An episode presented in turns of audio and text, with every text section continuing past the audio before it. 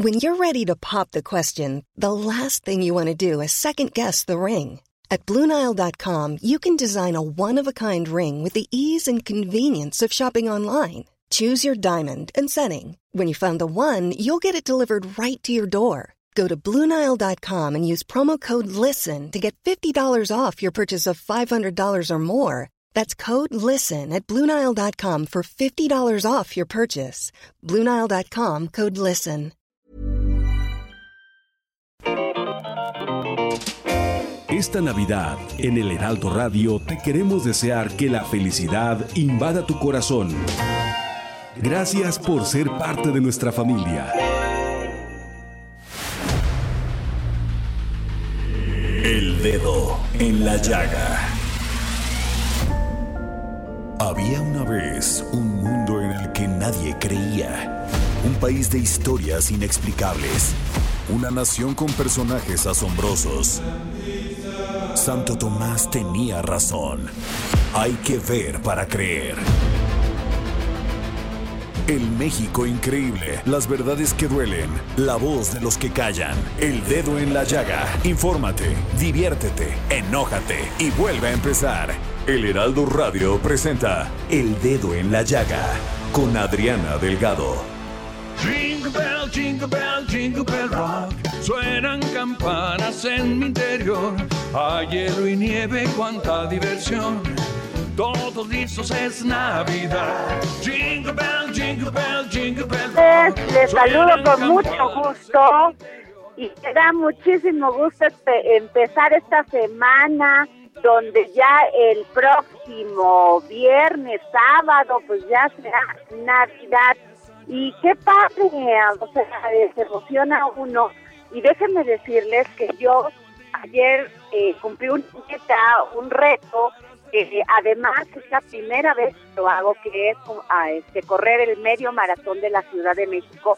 Y, y lo digo por esto, porque no saben qué bien organizado, eh, el esfuerzo de todas las personas que estaban ahí, no solamente asistiéndonos, sino los que corrimos, la verdad fue mayúsculo. Les deseo a todos todas las felicidades a las personas. Ah, vi correr a, un, a una asociación que se llama y que apoyan a los niños que tienen pues tienen estos huesitos muy frágiles que se llaman angelitos de cristal y les dije que les iba a mandar un gran saludo desde el programa El Dedo en la Llaga y estamos escuchando al gran Mijares cantando esto de Jingle Bell Rock que la verdad nos pone de muy buen humor Jorge Sandoval.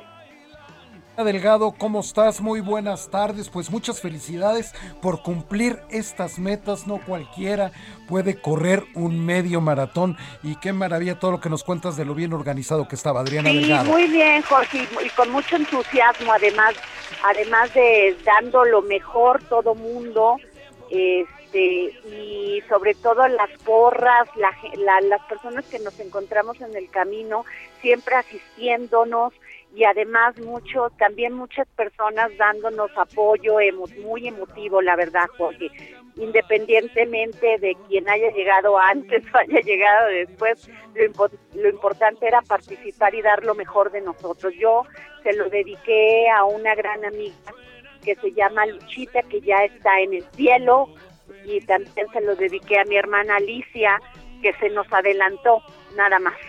Efectivamente, Adriana Delgado, pues muchas felicidades. Eres un orgullo para el dedo en la llaga porque eres la única que corre de todo el equipo. Oye, Jorge, pero pues bueno, hay que echarle ánimo a la vida. Y así empezamos nuestro dedo en la llaga con este tema que está verdaderamente en todos los medios. ¿Y quién más que el doctor Luis Carlos Ugalde, director general de Integralia Consultores, conferencista y profesor universitario, consejero presidente del IFE de- del año 2003 al 2007? Muy buenas tardes, Luis Carlos. Adriana, con el gusto de saludarte como siempre. Querido Luis Carlos, pues está en el debate este tema de, de la revocación de mandato y ayer escuchaba Mario Delgado pedía juicio, juicio político en contra de los seis consejeros del Instituto Nacional Electoral que votaron a favor de aplazar el ejercicio de revocación del mandato del presidente Andrés Manuel López Obrador. ¿Tú qué piensas? Pienso que para escuchar al pueblo hay que pagar para poder escucharlo y organizar una consulta para que todos los mexicanos puedan acudir a votar significa mucho dinero. El INE no tiene todo ese dinero. Es un hecho. No puede eh, organizar por sí mismo una consulta que vale casi cuatro mil millones. Lo que el INE está diciendo es dame dinero Congreso, dame dinero gobierno para que yo pueda escuchar la voz del pueblo. Y esa es la discusión. El gobierno dice que el INE sí tiene, el INE dice que no le alcanza, y ese es el tema. Entonces, ¿quién puede decidir esto? La Suprema Corte de Justicia de la Nación es la que debe decidir. ¿Cuándo debe decidirlo? Pues lo va a decidir cuando sepamos si hay o no hay las firmas que se requieren para activar la consulta. Y eso va a ser probablemente a mediados o fines de enero. Este sábado termina el plazo para que los ciudadanos que quieran activar la consulta den su firma. Si se junta el 3% de las firmas, entonces a fines de enero lo sabremos y es en ese momento cuando la Suprema Corte deberá decir si el Congreso debe darle más dinero al INE o si el INE tiene que rascarse con sus propias uñas y hacerla como pueda. Ese es el debate y lo que el INE hizo el viernes pasado es decir, esperemos a que la Corte decida, mientras tanto yo no puedo empezar a organizar algo para lo cual no tengo los recursos suficientes. Claro. Luis Carlos, hay muchas voces que dicen que es innecesario gastar en estos momentos de crisis económica y de pandemia tanto dinero para para poder este eh, decir si estamos de acuerdo con que el presidente siga o no, si el presidente todavía tiene tres años más, de acuerdo a la Constitución, para seguir en su este como presidente de la República. Luego, el, mini, el ministro José Ramón Cosío dijo que la Suprema Corte de Justicia de la Nación no ha impuesto nada al Instituto Nacional Electoral sobre la revocación de mandato y será hasta el 2022 que determine si la Cámara de Diputados está obligada a financiar sus facultades, pero también dijo que eso ya no le corresponde al al al ministro al ministro Franco porque se va a retirar y quien y a quien se le turnaría sería la nueva ministra Loreta Ortiz, o sea que está en tiempo.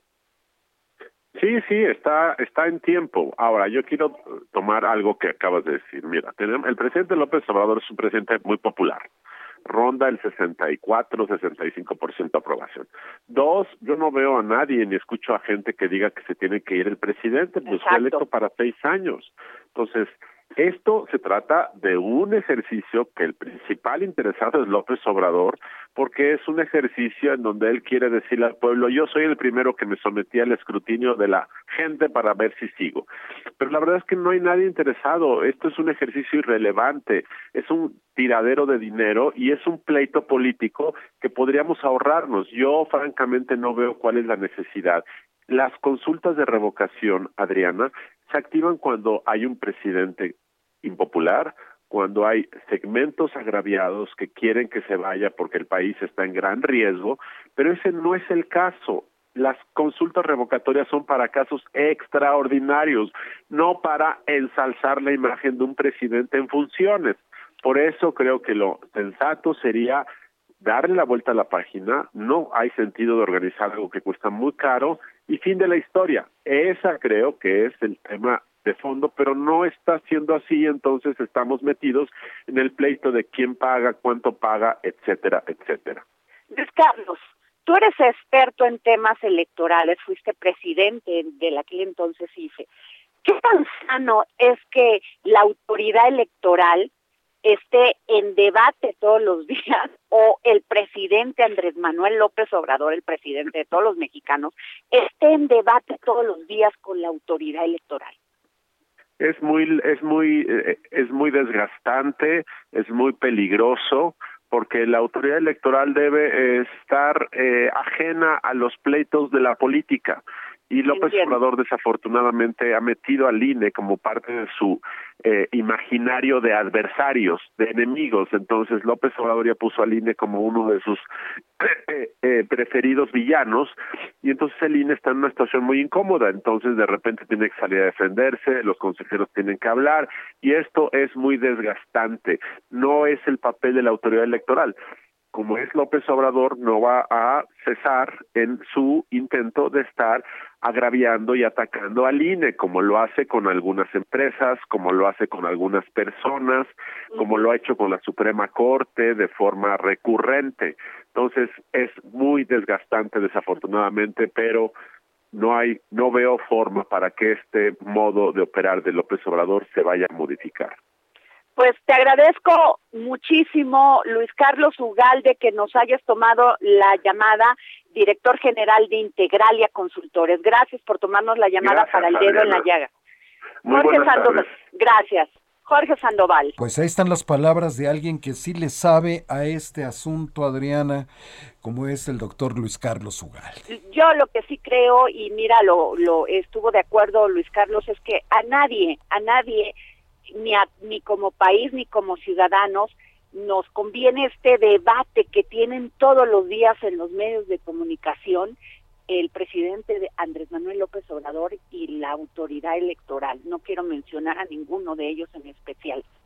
Efectivamente, porque eso solamente menoscaba la, la, la, democracia, la confianza en el árbitro. Es lo que pasa cuando en un partido de fútbol los dos equipos se dedican a golpear al árbitro, que cuando te marca alguna acción indebida, pues ya no tiene toda la credibilidad y certeza. Claro, y además, Jorge, pues me parece muchísimo dinero, cuatro mil y tantos o no sé cuánto más hacienda esto este cuando estamos pasando por una crisis terrible que hubo empresarios que no recibieron más que 10 mil pesos eh, que quebraron muchos negocios que todavía ahí viene la cuarta ola con esto del omicron con la nueva cepa eh, este Inglaterra ya está cerrando otra vez va a cerrar de aquí hasta hasta eh, enero. O sea no son momentos alentadores Efectivamente, tuve que cancelar mi viaje a Londres por esta causa, mi querida Adriana. Pues qué terrible, Jorge, porque espero que no nos vaya eh, peor de lo que nos fue ya con este COVID-19 en el 2021. Espero que el 2022 eh, ilumine a nuestros políticos y les dé sensatez. Efectivamente, Adriana. Y si me permites dar una información, creo que es importante. Fíjate que el Programa Universitario de Estudios sobre Democracia, Justicia y Sociedad, el PUEX, de la máxima casa de estudios de la UNAM, pues presentó una innovadora plataforma digital interactiva que reúne en un solo espacio diversos materiales sobre la historia y la cultura política del magisterio democrático, con énfasis en las luchas sociales y la cultura política de la Coordinadora Nacional de Trabajadores de la Educación la CENTE. Esto es una buena cosa porque, como sabes, no había eh, reunidos en un solo lugar tantos estudios sobre esto, Adriana. Muy bien, pues gran noticia, Jorge. Y otra, fíjate que me pareció también muy buena noticia, es que el Servicio de Administración Tributaria, o sea, el SAT, aclaró que no cobrará impuestos a los contribuyentes, contribuyentes por hacer depósitos bancarios el próximo año aunque sí contempla acciones para reducir la defraudación fiscal, eso ya lo ha dicho, y están en su, eso es un deber.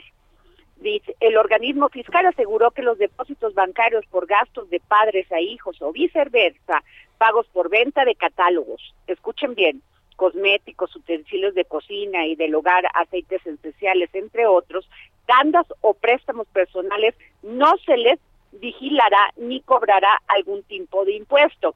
Hay un gran debate sobre esto, Jorge, porque dice que la economía informal es la que nos afecta, que, eh, que unos sí pagan y otros no pagan impuestos en este país.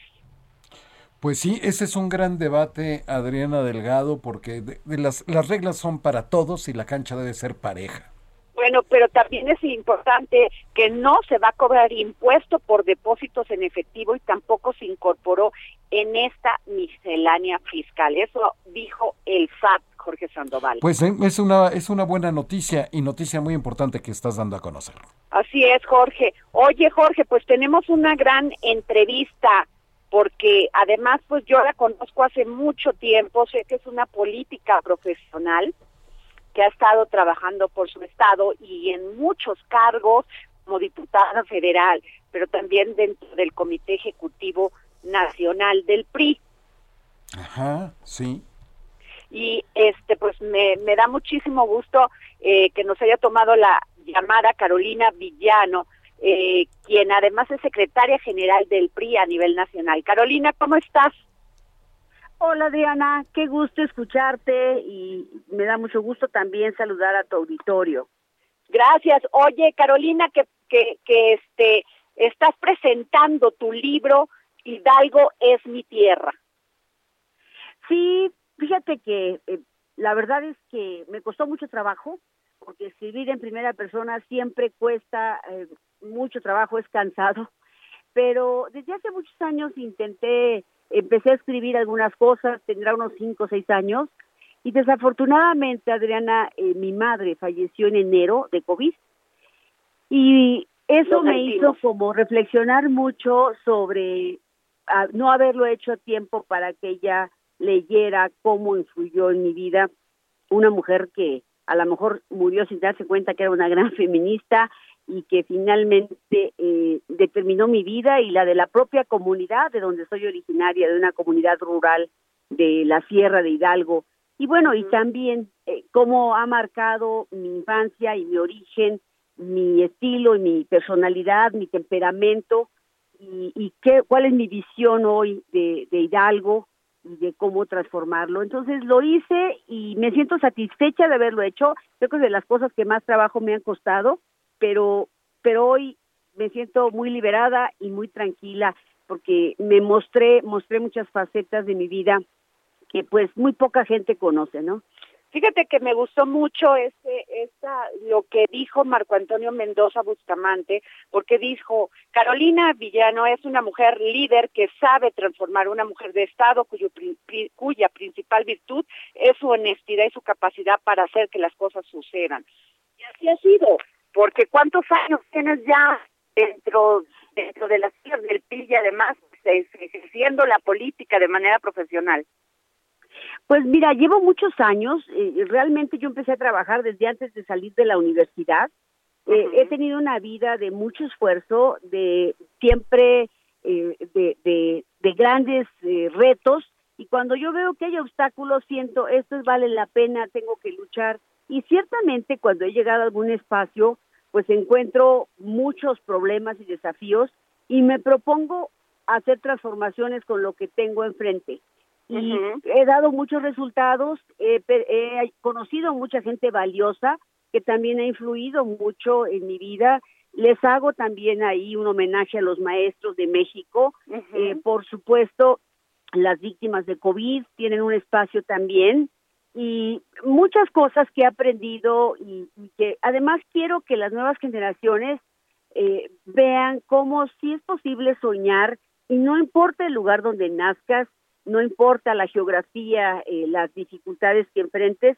Yo viví en esa pequeña comunidad mi infancia, ahí estudié en una primaria rural eh, con maestros rurales comprometidos con México y era el, único sinónimo de desarrollo era la primaria. Yo salí en una mulita a estudiar la secundaria, eh, me eché seis horas en mulita, luego en un camión para llegar a Pachuca y ahí lejos de mis padres, antes de cumplir los 12 años, eh, tuve que emprender pues un, desafío importante junto a mis hermanas. Somos cinco hermanas y dos, dos chamacos, dos hombres. Y bueno, pues siete de familia, todos somos profesionistas. Y me siento muy orgullosa de mi origen, Adriana, muy orgullosa y solo quiero que los niños y los jóvenes sepan que es posible hacer muchas cosas. Carolina, hubo varias críticas durante pues toda esta realización de la asamblea número 23 del PRI, pero eh, independientemente de las críticas que son muy políticas y intereses, pero sí me llamó la atención un tema que no se habló, no no escuchamos al PRI en un posito real sobre las mujeres. Mira, nosotros tenemos unos documentos básicos muy avanzados sobre las mujeres y sí hubo un pronunciamiento muy importante sobre mujeres. Hemos sido nosotros los pioneros de la lucha feminista y nosotros tenemos los documentos básicos más avanzados en el tema. Entonces, eh, al final del día, eh, creo que sí, eh, Guadalupe Gómez Maganda, que habló sobre este tema, lo hizo de una manera contundente, profunda, revolucionaria, y es la más calificada para hacerlo. Ella ha sido parte de la lucha feminista del PRI. Entonces sí hubo una manifestación muy clara de ello y estamos muy comprometidos con la paridad. Este, este, Carolina, te vas a enfrentar a una elección porque tú quieres ser gobernadora. Así es. Estoy lista para hacerlo. ¿Me mande? No, sí, te interrumpí. Termina, por favor. Sí, me, me, yo me he enfrentado muchas veces a, muchas condiciones, incluso adversas. He ganado cinco elecciones, eh, muchas de ellas eh, contra pues muchos obstáculos y eso me ha dado una gran fortaleza y hoy estoy lista para enfrentar este reto, para vencer muchas dificultades y para demostrar por qué y sobre todo cómo quiero hacerlo. Carolina, sin embargo, bueno, el de el PRI nada más se quedó con dos con dos este gobiernos, el de Oaxaca y el de Hidalgo. ¿Cómo vas a hacer para enfrentar esta ola de morenista? Porque sigue la ola con una percepción del, del presidente de la República en todas las encuestas que rebasan el 50%. ¿Qué van a hacer los priistas para seguir gobernando Hidalgo? Mira, lo primero que tenemos que hacer es enfrentarlo con una candidata que tenga solvencia moral, que tenga, eh, aquí quiero yo contrastarme con algún verdadero morenista, porque muchos de los que están hoy compitiendo o queriendo competir en Morena fueron priistas y ahí es donde se iniciaron. Eh, me gustaría contrastar nuestras carreras, nuestras trayectorias, nuestra hoja de vida, los resultados, la experiencia y lo que proponemos y yo estoy segura que en ese contraste podemos ganar porque no veo un perfil que tenga la suficiente eh, experiencia, vocación y emoción para poder ganar. Carolina Villano, y en el caso de que, ¿cuál va a ser el, el, la, el, cómo será el esquema de elección? ¿Por encuestas, por consulta de la base? ¿Qué van a decidir? ¿Qué se está hablando? Bueno, esa, Está planteada la convención de delegados como uno de los métodos que tenemos nosotros. Y bueno, pues yo estoy lista, reúno todos los requisitos y ahí estaré registrándome para competir con todo y contra todo. O sea, si dicen consulta la base o convención de delegados, tú le entras. Yo puedo ganar cualquiera de las dos porque las y los priistas saben que he sido leal, que he sido siempre una persona de una sola pieza y me siento con la capacidad y sobre todo eh, con la solidaridad de muchos compañeros y compañeras.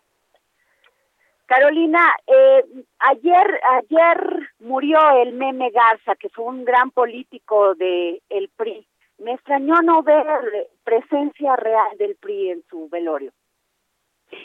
No, nosotros, por supuesto que hemos estado cerca de él, es una gente que en el PRI lo respetamos, hay muchas anécdotas y mucha sabiduría que él nos heredó a quienes lo pudimos conocer y por supuesto que siempre estaremos reconocidos, también hay que respetar muchas veces a la familia y seguramente en algún momento tendremos la oportunidad de hacerle un homenaje. Muy bien, pues muchas gracias Carolina Villano, secretaria general del PRI y este y yo podría ya aspirante total a la gobernatura de Hidalgo. Gracias, Adriana. Te agradezco la entrevista, te agradezco y que tengan una feliz Navidad. Les mando un abrazo. Gracias, hasta luego. Pues muy interesante estas palabras de la secretaria general del PRI, Carolina Viquiano, y sobre todo de sus aspiraciones y de este libro. Muy interesante que habla en primera persona, como, como, como ella dice, y hace un homenaje en este libro un homenaje a sus maestros, a sus maestras que ha tenido en la vida. Aseguró que la educación, asegura ahí en ese libro, que asegura que la educación es un derecho que no se le puede negar a los niños debido a su importancia. A su importancia. Carolina Villano presentó entonces este libro, Hidalgo es mi tierra, pasajes de mi vida. Y con esto nos vamos a una pausa. Esto es El Dedo en la Llaga de Adriana Delgado. Recuerde que transmitimos a través del 98.5 de su FM. Y el Twitter de Adriana, por si le... Téngalo listo, téngalo ahí a la mano, porque después del corte seguramente habrá libros de regalo, que es arroba Adri Delgado Ruiz. Hacemos una pausa, regresamos emoción. Todos cantan, todos bailan, el rock empieza ya. Es momento de reunirnos y un paseo en trineo dar. Vamos a volar hasta el final, es el momento ideal. Las estrellas alcanzar, que hoy es tiempo de paz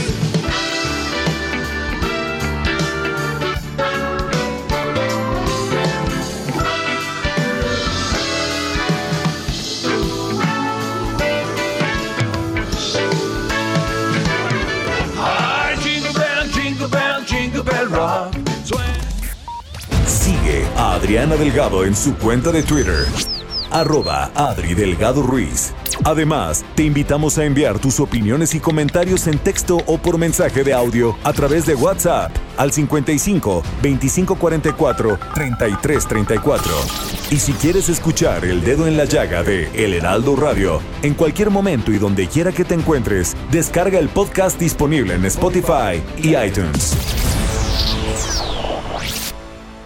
Heraldo Radio. La HCL se comparte, se ve y ahora también se escucha.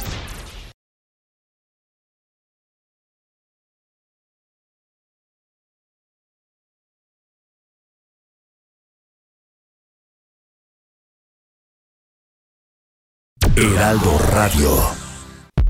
Sigue a Adriana Delgado en su cuenta de Twitter en arroba Adri Delgado Ruiz. Y envíanos tus comentarios vía WhatsApp al 55 25 44 33 34 o 55 25 02 21 04. Jingle bell, jingle bell, jingle bell rock. Suenan campanas en mi interior. Hay hielo y nieve, cuánta diversión. Bueno, y regresamos aquí al dedo en la llaga con Jorge Sandoval. Adriana Delgado, con el gusto de saludarte tras la pausa nuevamente, siendo las 3.30 hora del centro de México. Bueno, pues qué les digo, que Chile nos dio la sorpresa porque en la segunda vuelta el el candidato Gabriel Boric de 35 años, ganó en la segunda vuelta con 11 puntos de ventaja. Y tengo en la línea a nuestro querido Jorge. Sí, eh, perdón, Exactamente, Adriana, tenemos en la línea a don Ricardo Jacob Israel Zipper. Él es abogado y académico chileno, es comentarista internacional de radio y televisión y fue candidato a la presidencia de su Chile por el Partido Regionalista de los Independientes en 2013, Adriana Delgado. Sí, gracias, don Ricardo. ¿Está usted en Chile en estos momentos? No, estoy en el estado de Florida, aquí en Estados Unidos Gusto en saludarles, Adriana y Jorge, gracias por la invitación al dedo en la llaga. Muchas gracias, don Ricardo. Pues, ¿cómo vio usted esta elección? Ya se veía venir eh, este triunfo del candidato Boric. Sí, las encuestas que esta vez, en forma extraña con lo que está ocurriendo en el mundo, le apuntaron en la primera y en la segunda vuelta, habían pronosticado el triunfo de Boric lo que no habían pronosticado, y creo que ningún analista lo hizo, fue la contundencia del triunfo.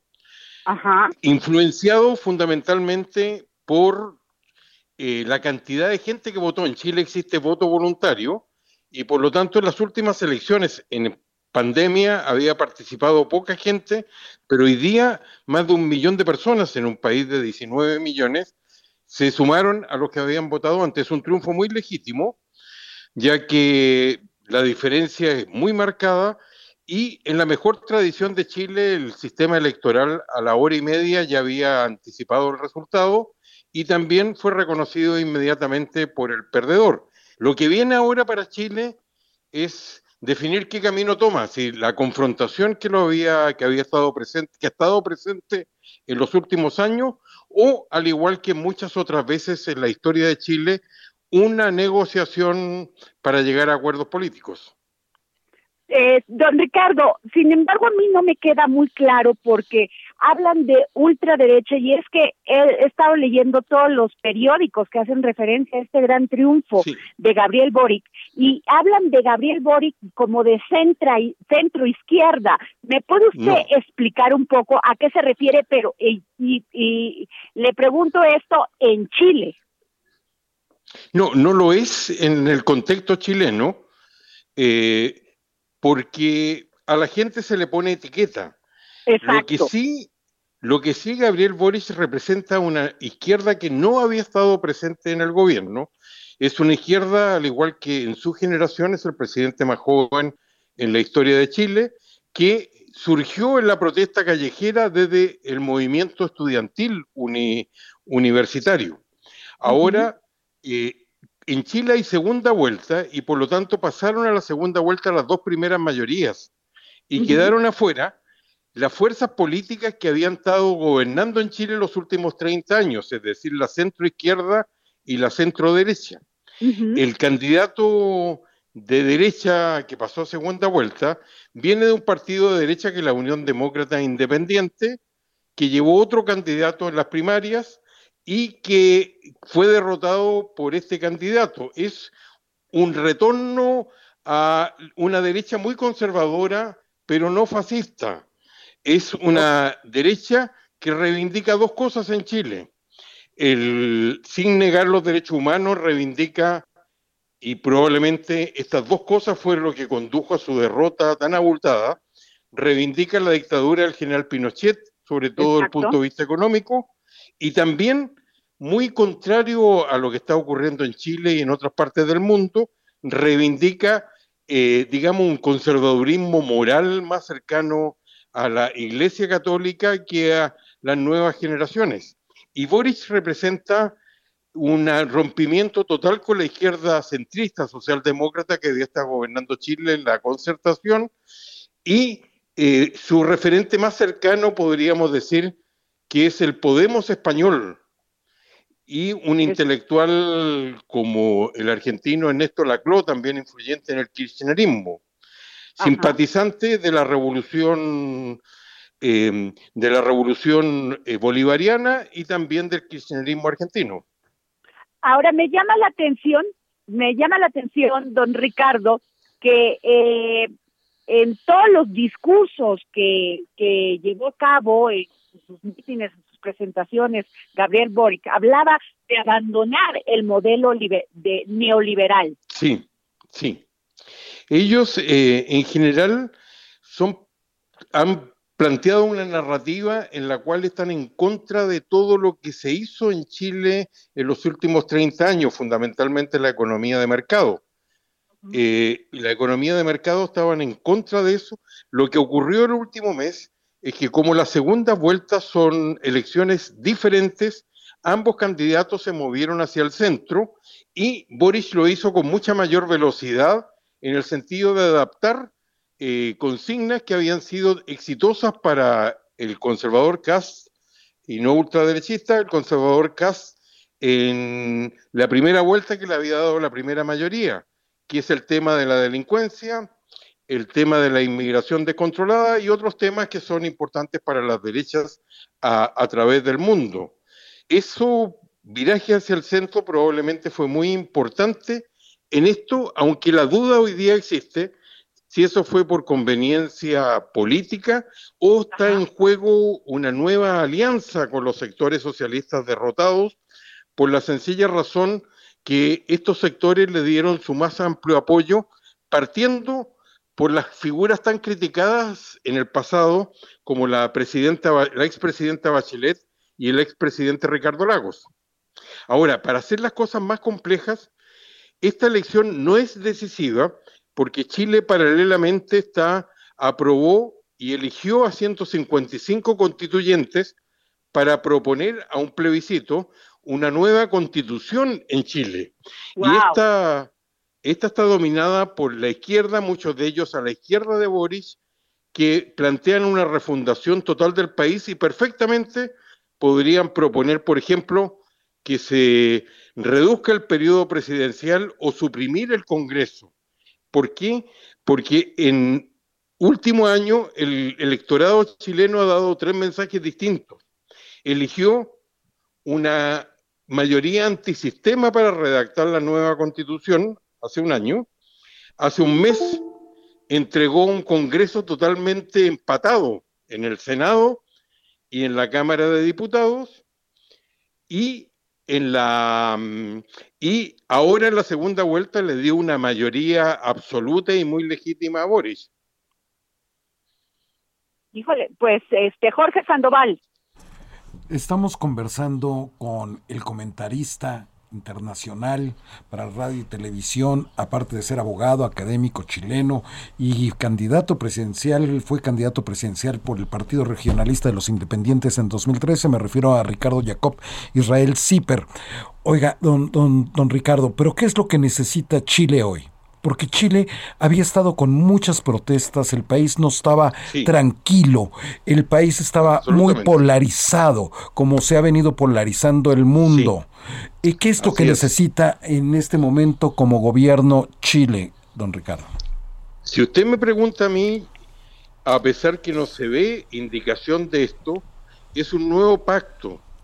Chile estuvo mucho más dividido en el plebiscito por la continuidad del general Pinochet no solo por lo que significaba una dictadura y un gobierno militar, sino también porque un sector no quería el mercado y el otro no quería la democracia. Y sin embargo se llegó a un acuerdo sin haber firmado un papel que le dio 30 años de estabilidad a Chile y mucho desarrollo social, disminución de la pobreza, pero evidentemente la población no estaba contenta y estalló con mucha violencia la protesta y condujo a este escenario político totalmente nuevo desde el retorno a la democracia.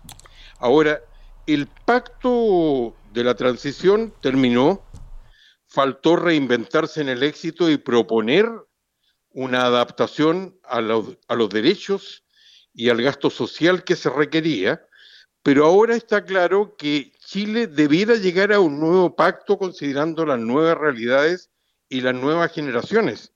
Un pacto además que le dé estabilidad a los acuerdos que se tomen, porque el futuro del nuevo gobierno se ve complicado en un Chile post pandemia, reclamando muchos derechos sociales acerca de cómo financiar esos derechos, y esas peticiones, en, en una economía que está en serios problemas después de haber tenido años muy exitosos.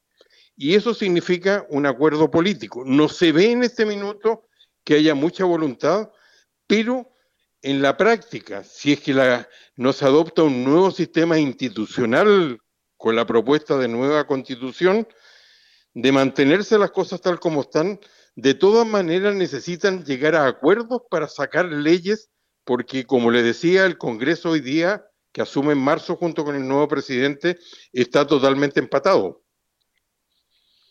Sin duda, pues muy interesante, don Ricardo Jacob, porque este, pues es un cambio, un cambio de paradigma, un cambio de mentalidad.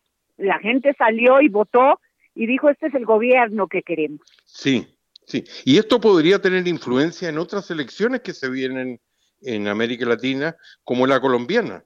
Colombia nunca ha tenido gobiernos de izquierdas y ahora hay un izquierdista ex guerrillero que aparentemente tendría posibilidades en las próximas, en las elecciones que se avecinan.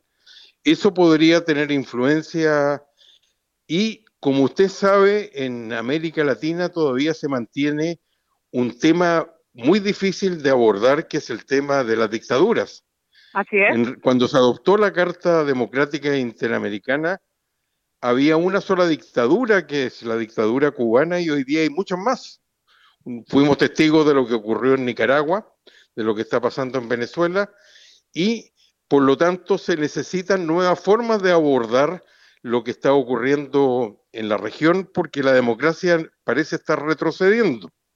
Y para Chile yo creo que esta elección demostró hacia dónde se quiere ir. El país sigue muy polarizado, muy dividido y por lo tanto el ejemplo anterior fue uno bueno de para lo que puede durar un acuerdo político que es un par de décadas y no más que eso.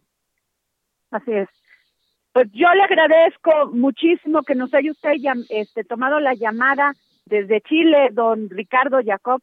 Gracias por tomarnos, este, gracias por estar aquí en el dedo en la llaga, Jorge Sandoval. Yo le agradezco a ustedes la invitación porque México es un país muy querido en Chile, México, su cultura, su música y sobre todo que las veces que he estado en distintas partes de México siempre me han tratado muy bien, así que gracias a ustedes. Así será, don Ricardo, gracias. Gracias, hasta luego. Jorge Sandoval. Pues un gran conocedor de la política de, de, su natal Chile, sin duda, Ricardo Jacob Israel pero Adriana Delgado. Sí, este, muy interesante. Fíjate que mi pregunta podría haber sido naif para los grandes intelectuales, pero este, como bien dice don Ricardo, le ponen este adjetivos a, a los temas de, de gobierno y de cuál va a ser su, su ideología y pues muchas veces ya en el gobierno se olvidan de todas. Efectivamente, como tú dices, lo que pasa es de que esas preguntas, como la que tú hiciste, eh, los intelectuales, ya sabes, le dan muchas vueltas, teorizan, no se atreven a hacerla, aunque se mueran de ganas de hacerla, porque les da vergüenza. Pero te voy a decir una cosa, Jorge. Dime. Eh, la gente en Chile quedó verdaderamente eh, no queriendo a la derecha por el tema del aborto, por el tema de las libertades, por el tema de, del empobrecimiento al que llegó. Efectivamente, eh, eh, apenas en, muy poco tiempo, tú recordarás, ni siquiera estaba, tenían la posibilidad de, divorciarse los chilenos. sí, no, no, no, terrible la midieron mal y ahí está el, el triunfo de Gabriel Boric. Esperemos que haga un gran gobierno para esta para este maravilloso país como lo es Chile. Y efectivamente te está escuchando don José Carreño, editor de la sección Orbe Adriana, para, para ahondar en el tema. Por favor, don Pepe, ¿cómo está? Muy bien, Adri, qué gusto, muchas gracias. ¿Cómo ve usted este triunfo de Gabriel Boric en, en Chile, don Pepe? Mire, son varias, varias, varias cosas. Para empezar, un sentimiento muy encontrado, muy orgulloso. Yo estuve en Chile hace en el 1973, un mes antes del golpe de Estado contra Allende, y vi las grandes concentraciones de la Unidad Popular y, ah, y la emoción que produjeron, pero esta vez la emoción no es para defender a un gobierno de izquierdas democráticamente electo de de, un golpe que se veía venir, sino para expresar esperanza en el futuro. Eso es bien importante, ¿no? Eso es, es tremendamente importante la, forma en que se ha recibido a, el triunfo de este, de, este gobierno, de esta coalición, que además, si Boric es el representante, Boric es el nuevo presidente de Chile a partir del 11 de marzo, es el hombre que representa una izquierda nueva, si lo quiere decir de esa manera, no tradicionalmente marxista, tampoco si se quiere decir de esa manera, aunque tiene vínculos con ella, pero también, eh, vamos a decirlo de esta manera, en primer lugar, ganó el candidato que asustó menos a los chilenos, para empezar. Exacto, Total, estoy totalmente de acuerdo y además le voy a decir una cosa, Chile se caracteriza porque su, su, su, su población tiene nivel educativo muy importante, don Pepe. Son gente estudiada. Y gente que está, y, gente que vive en un país políticamente muy, muy activo. Es decir, en términos reales se calcula, eh, que entiendo que el, el, voto fue espectacularmente alto en términos de, atención. Y eso es bien importante porque no es un país donde el voto sea obligatorio, el voto es voluntario. Entonces, en gran medida, el triunfo de, de Cast en la primera vuelta el 21 de noviembre asustó suficiente a los chilenos normales Primero, para que se ampliara la coalición que apoyó a, a, la nueva presidenta Gabriela. Oh, ahora, sí que estoy bien, se acaba de ir el, no, el apellido. Ajá. Pero bueno, pero primero, lo, primero se, amplió la coalición de izquierda, ¿sí? Es decir, se amplió la coalición de izquierda literalmente desde el centro derecha hasta la izquierda extrema. Eso, eso pues, es bien importante. Claro, esa es la historia de nuestra América Latina, don Pepe. Pero que vamos de un lado a otro y siempre se dicen para no para no fijarse en el extremo dicen centro derecha centro izquierda y por eso le hice esta pregunta a, don Ricardo efectivamente y eso y eso es tremendamente importante porque mire el, el insisto eh, el, este hombre Cast asustó lo suficiente a los chilenos como para que hasta la, de, la democracia cristiana se volcara en su contra. Los partidos tradicionales se volcaron en contra de Cast. Eso es tremendamente fuerte, tremendamente importante. Luego, a, otra cosa, añádale esto, en, la, este, en, las elecciones del 21, en primer, la, primera vuelta, el 21 de, noviembre, en la, participaron siete coches, siete u ocho candidatos de esos quedaron dos. en vez de que la del centro o en vez de que la, los partidos tradicionales se fueran a, por, por se fueron estrictamente por candidato nuevo, candidato de la izquierda, un hombre de 35 años de edad, que tiene los brazos tatuados, que se hace un contraste brutal, por ejemplo, con todos los presidentes que tenemos en América Latina en este momento, que es eh, que prometió cambios y que ahora tiene que negociar, porque además su partido, el partido, el, partido que lo apoyó, la coalición que lo apoyó, tiene 37 votos en, el, en, el, en, la Cámara de Diputados. Un partido que se alió con él tiene otros 37, otro, otra coalición que se alió con él tiene otros 37. O sea que, y la Cámara de Diputados tiene 150 miembros. En pocas palabras, necesita hacer coaliciones en el Senado la historia es similar. Efectivamente, don Pepe Carreño, don José Carreño, maestro, editor de la sección Orbe en el Heraldo de México, pues estaremos muy pendientes de lo que pasa en Chile, ¿verdad, Adriana?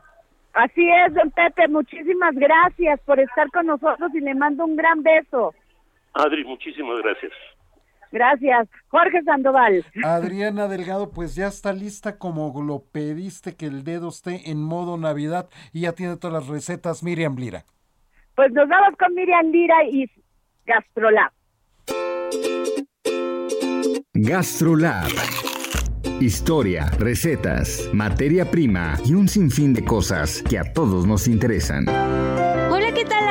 Amigos del dedo en la llaga, la Navidad está a la vuelta de la esquina y las posadas están en todo su esplendor. Una de las bebidas estrella de estas fiestas que conllevan nostalgia, cariño, esperanza y mucha historia es el ponche, el cual ha trascendido y evolucionado a través de los siglos y hoy es pieza clave de la Navidad. Sin duda es uno de los placeres más entrañables entre los mexicanos, una bebida dulce y especiada cuyos ingredientes resumen en el mestizaje nacional. En el jarrito de ponche podemos ver la historia del comercio y los cambios que se dieron en el mundo en un tiempo que refleja la importancia comercial de esta tierra generosa que el día de hoy llamamos México. Por ejemplo, el piloncillo se elabora con el jugo de la caña de azúcar, una planta originaria del sudeste asiático que se comenzó a cultivar en México en 1529, cuando Hernán Cortés construyó los primeros trapiches de Tlaltenango y Amanalco en Morelos. Ahora, el tejocote, que es una planta que tiene variedades en todo el mundo, pero que con 16 especies americanas, su nombre proviene del náhuatl, tecox, de tex, piedra y cox, fruto. Existen vestigios de su consumo y su uso medicinal desde tiempos prehispánicos. Ni qué decir de la guayaba, que sí es originaria de los trópicos de Mesoamérica, una fruta cuyo perfume domina completamente en el ponche, otorgándole esa magia tan característica y deliciosa. La canela y el clavo no pueden faltar. Estos llegaron a América por dos vías, en los barcos de Europa y también con la nao de China. Hay quienes condimentan esta bebida con nuez moscada, un gesto un tanto barroco que era un lujo extremo hasta que se comenzó a cultivar en las islas del Caribe a finales del siglo XVIII. Hay otros frutos en esta aromática bebida que dan cuenta de la difusión de las especies tras el descubrimiento de América. Por ejemplo, la piña, que proviene de Sudamérica, las naranjas, las manzanas y las ciruelas que llegaron de Europa, la jamaica y el tamarindo que son de origen africano. Es justo decir que el ponche además de frutas y condimentos contiene grandes cantidades de vitamina C, A y B1, amén de intensas propiedades astringentes y diuréticas, por lo que es muy sano beberlo en invierno. El nombre también tiene una gran historia. Hay quienes dicen que proviene del Indie Punch 5 por los 5 ingredientes de una bebida local, pero no existe en ello. Hay testimonios de que los barcos salían de la isla de Barbados con una bebida compuesta de ron, azúcar, jugo de limón y especias, conocida como la ponce, muy similar a la hindú. Los expertos concuerdan que el uso de la palabra es anglo caribeño, que se debe preparar en grandes cantidades y que siempre contiene ron. De manera que el piquete en el ponche no es un agregado, sino que es uno más de sus ingredientes clásicos. Algunos piden su ponche sin fruta, otros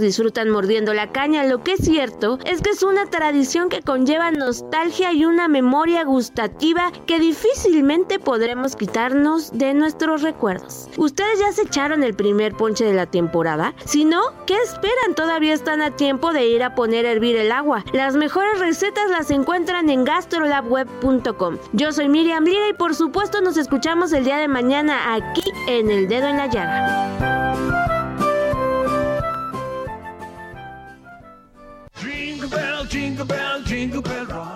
Y ahí lo tiene usted, ahí no solamente la receta, sino la historia del tradicional ponche navideño.